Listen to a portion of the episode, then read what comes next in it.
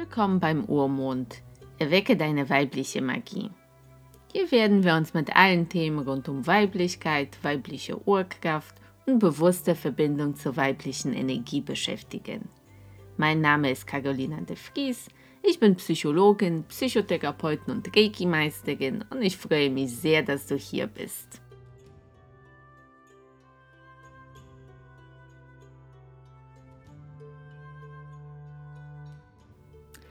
Hallo meine Liebe, ich freue mich sehr, dass du da bist. Ich habe es mir auch schon ganz gemütlich gemacht. Für die allererste Folge habe mir einen Tee gekocht, ähm, Räucherzeug ist dabei, Kerze ist an, ich bin in eine Decke eingewickelt. Und ich freue mich sehr, dass wir jetzt die Zeit miteinander verbringen werden das Thema, was ist denn Weiblichkeit überhaupt? Was heißt für einen, die weibliche Energie zu spüren, finde ich echt schwierig, weil das ist so ein komplexes Ding ähm, und so ein wunderschönes, aber echt umfangreiches Thema, dass man gar nicht so richtig weiß, wo man anfangen soll. Ähm, und es fällt mir auch gar nicht leicht, mich von dem ähm, von der Vorstellung loszulösen, loszulösen, dass ich jetzt irgendwie alles sagen soll, äh, was ich zu dem Thema zu sagen habe, geht halt nicht. Zum Glück. Ne? Ähm, ja, generell würde ich sagen, dass das Wichtigste für mich ist, bei dem weiblichen Urprinzip, ähm, Körperbezogenheit. Und darunter verstehe ich ehrlich gesagt super viel, weil das beinhaltet für mich auch sehr viel ähm, Gefühle, weil alle Gefühle, die wir spüren, die spüren wir nun mal auch im Körper als physiologische Prozesse unter anderem.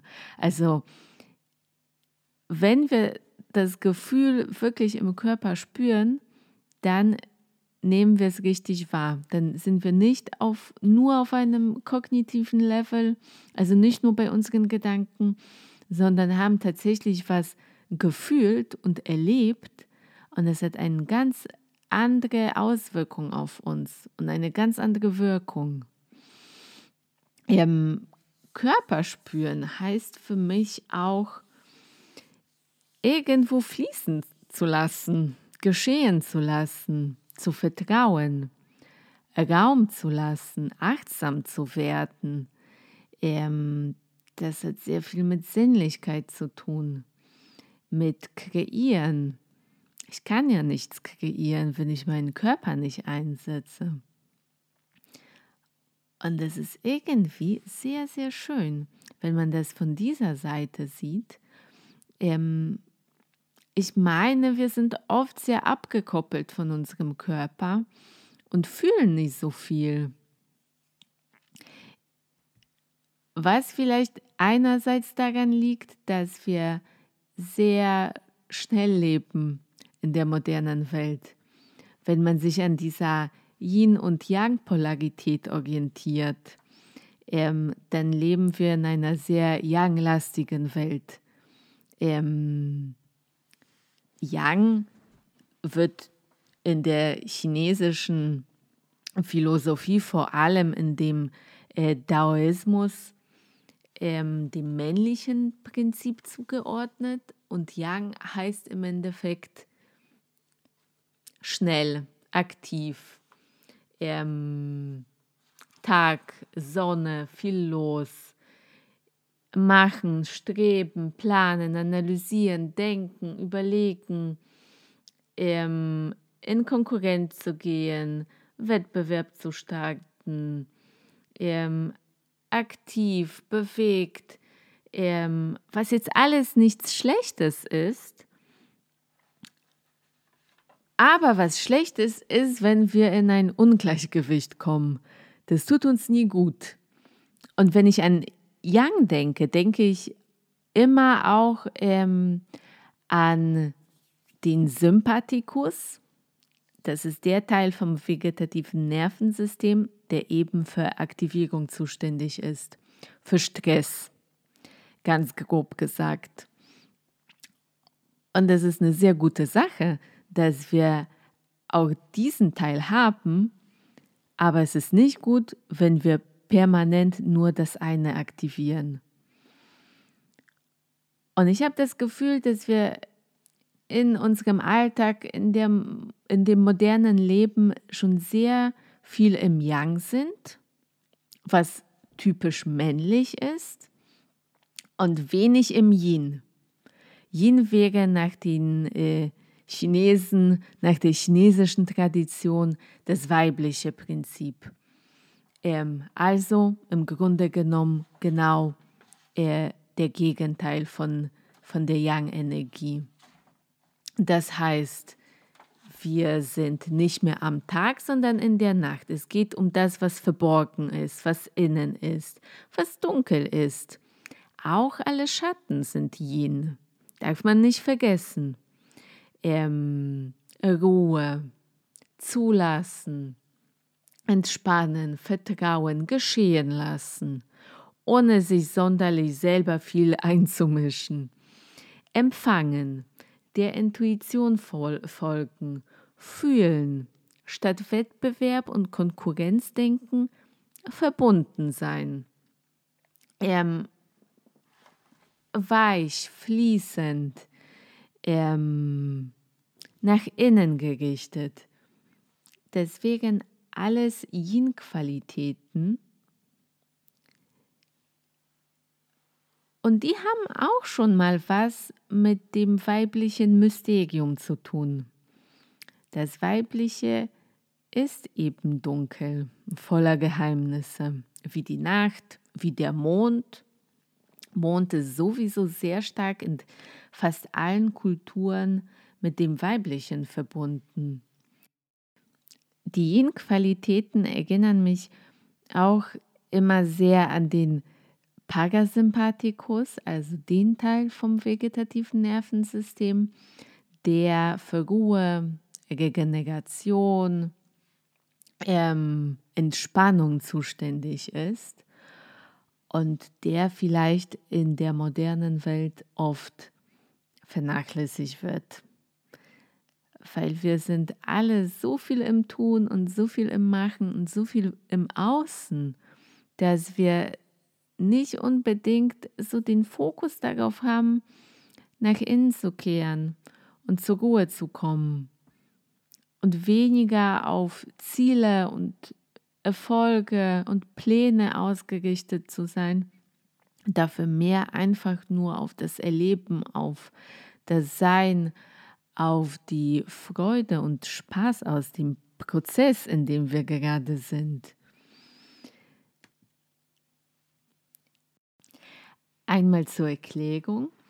Ich komme aus Polen, ähm, wohne jetzt seit ungefähr zehn Jahren in Deutschland, aber natürlich durch meine Herkunft bin ich emotional und sowieso sehr stark mit der slawischen Tradition verbunden.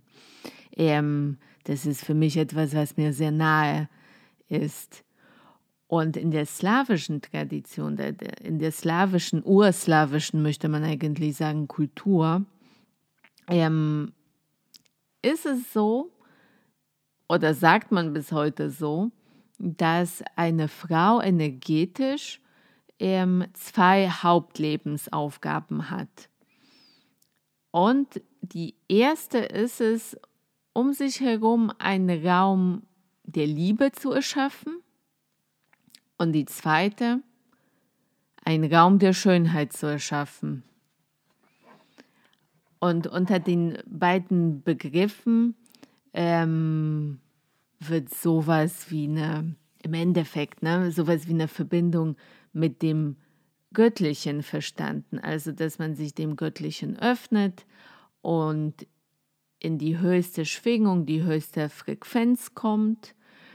Ähm, dass man Leuten mit Mitgefühl, mit einer liebenden Güte ähm, entgegenkommt, dass man Schönheit im alltäglichen Leben findet. Also es geht nicht um um so, so was Basales wie nur gut auszusehen oder ähm, äußerlich schön zu sein, was natürlich auch gut ist. Es ist auch wichtig, dass wir uns um unseren Körper kümmern und uns pflegen und uns gut behandeln. Ähm, aber ne, da sind wir ganz weit von irgendwelchen Beauty-Standards, die keiner erfüllen kann. Und in der slawischen oder urslawischen Tradition sagt man dann, ähm, dass wenn man diese zwei Aufgaben als Frau verfolgt, dann kann auch die Energie besser fließen, die weibliche Energie wird gestärkt, wir bekommen mehr Selbstvertrauen, innere Stärke, ja, und halt auch eine tiefere innere Verbindung zum Göttlichen, was dann auch wieder die Frequenz um uns herum anhebt. Und was den Leuten um uns herum hilft, deren Frequenz anzuheben, weil irgendwo ne, zieht Gleiches Gleiches an. Das finde ich echt schön, weil einerseits sind wir sehr, ähm, sagen wir mal, in einer Venus-Tradition unterwegs. Oder man sollte eigentlich ähm, Wada sagen, das wäre die, die slawische Gottheit, quasi der slawische Äquivalent äh, von Venus. Und andererseits ist das etwas so Universelles, was irgendwie in den zwei Begriffen schon alles beinhaltet, was Weiblichkeit für mich bedeutet. Ja, es geht um die Liebe und es geht um die Schönheit auf so vielen verschiedenen Ebenen. Nicht nur körperlich, nicht nur energetisch, nicht nur seelisch, nicht nur psychisch, irgendwie alles ist dabei. Wir suchen dann auch Schönheit in jedem Augenblick, im Alltag, im ganz normalen Geschehen. Wir suchen Ruhe, wir suchen Liebe, wir suchen eine andere Ausrichtung, eine andere Perspektive, ähm, die uns auch hilft, glücklich zu leben und in unsere Mitte zu kommen. Das finde ich super schön, weil es hat auch etwas sehr Sinnliches finde ich, wenn wir nach Schönheit suchen. Das ist was anderes, als nach Erfolgen zu suchen und Erfolge anzustreben. Klar, es ist schön, wenn man erfolgreich ist und wenn sie zwischendurch passieren, während wir Spaß haben ähm, und schön leben. Aber ich glaube, wenn wir nur den Fokus vor Augen, äh, das Ziel vor Augen haben und den Fokus nur auf das Ziel legen, dann sind wir wirklich so stark im Yang oder so stark in der männlichen Energie, dass wir die Schönheit des Lebens einfach verpassen. Und ich glaube auch, dass wir als Frauen es besonders brauchen das Schöne zu erleben, ähm, das Schöne um uns herum zu haben, egal was es ist. Also die alten Slawen sagen Schönheit und Liebe. Damit kann ich, glaube ich, gut leben. Weil dann haben wir es wieder. Die Verbindung zum Körper, ähm, die Verbindung zu eigenen Gefühlen, das Spüren, in die Tiefe gehen, sich Zeit lassen, geschehen lassen. Ähm, man kann Liebe jetzt nicht erzwingen und man kann Liebe sich nicht als Ziel aufschreiben. Das ist ein Prozess, das ist ein Gefühl und es braucht Zeit und Raum und Ruhe und Aufmerksamkeit und Achtsamkeit. Und das ist alles, finde ich, sehr, sehr weiblich. Ähm, generell verstehe ich weibliche Energie als etwas, was nicht unbedingt nur mit dem weiblichen Geschlecht ähm, einhergeht. Ich glaube, wir Frauen sind schon viel schneller im Yin zu Hause als Männer. Aber so wie wenn man sich das Yin-Yang-Symbol vorstellt, ähm, ihr habt es bestimmt schon gesehen, ähm, dann ist die Trennung jetzt auch nicht glasklar und scharf. Und jeder von den Elementen hat auch einen Samen von dem anderen Element in sich drin. Also erstens gibt es dann keine weibliche Energie ohne männliche Komponenten, männliche. Was heißt schon männlich, ne? Ohne das, was wir unter Yang verstehen. Vielleicht so gesagt. Ähm, weil es gibt auch so verschiedene Aspekte in uns Frauen, verschiedene Göttinnen, verschiedene Archetypen, die alle zusammen auch eine Einheit bilden, Frau. Aber verschiedene Aspekte, verschiedene Gesichter von der Frau darstellen. Also ich glaube, diese schöne, liebende, ruhige, verbindende Yin-Energie, weibliche Energie, können beide Geschlechter genauso gut gebrauchen. Frauen, glaube ich, noch ein Tick mehr, weil das eben unsere Natur ist.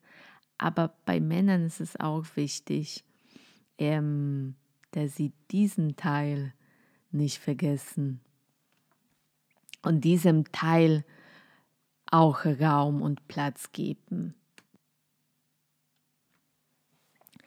Ying heißt, finde ich, auch akzeptieren von dem, äh, was in uns vorgeht, was passiert, es zuzulassen, ähm, es da sein zu lassen und gucken, was passiert. In der Ruhe liegt meistens die Kraft. In der Ruhe und in der Sanftheit, in dem Fluss. Ach, meine Liebe, ich freue mich so sehr, dass du hier warst und dass wir uns mit diesem Thema auseinandersetzen können, beschäftigen können. Da gibt es so viel, was man entdecken kann. Und es ist eine wunderschöne Reise. Zum Glück würde ich schon fast sagen. Ich freue mich schon sehr auf das nächste Mal. Bis ganz, ganz bald. Das war Urmond. Erwecke deine weibliche Magie.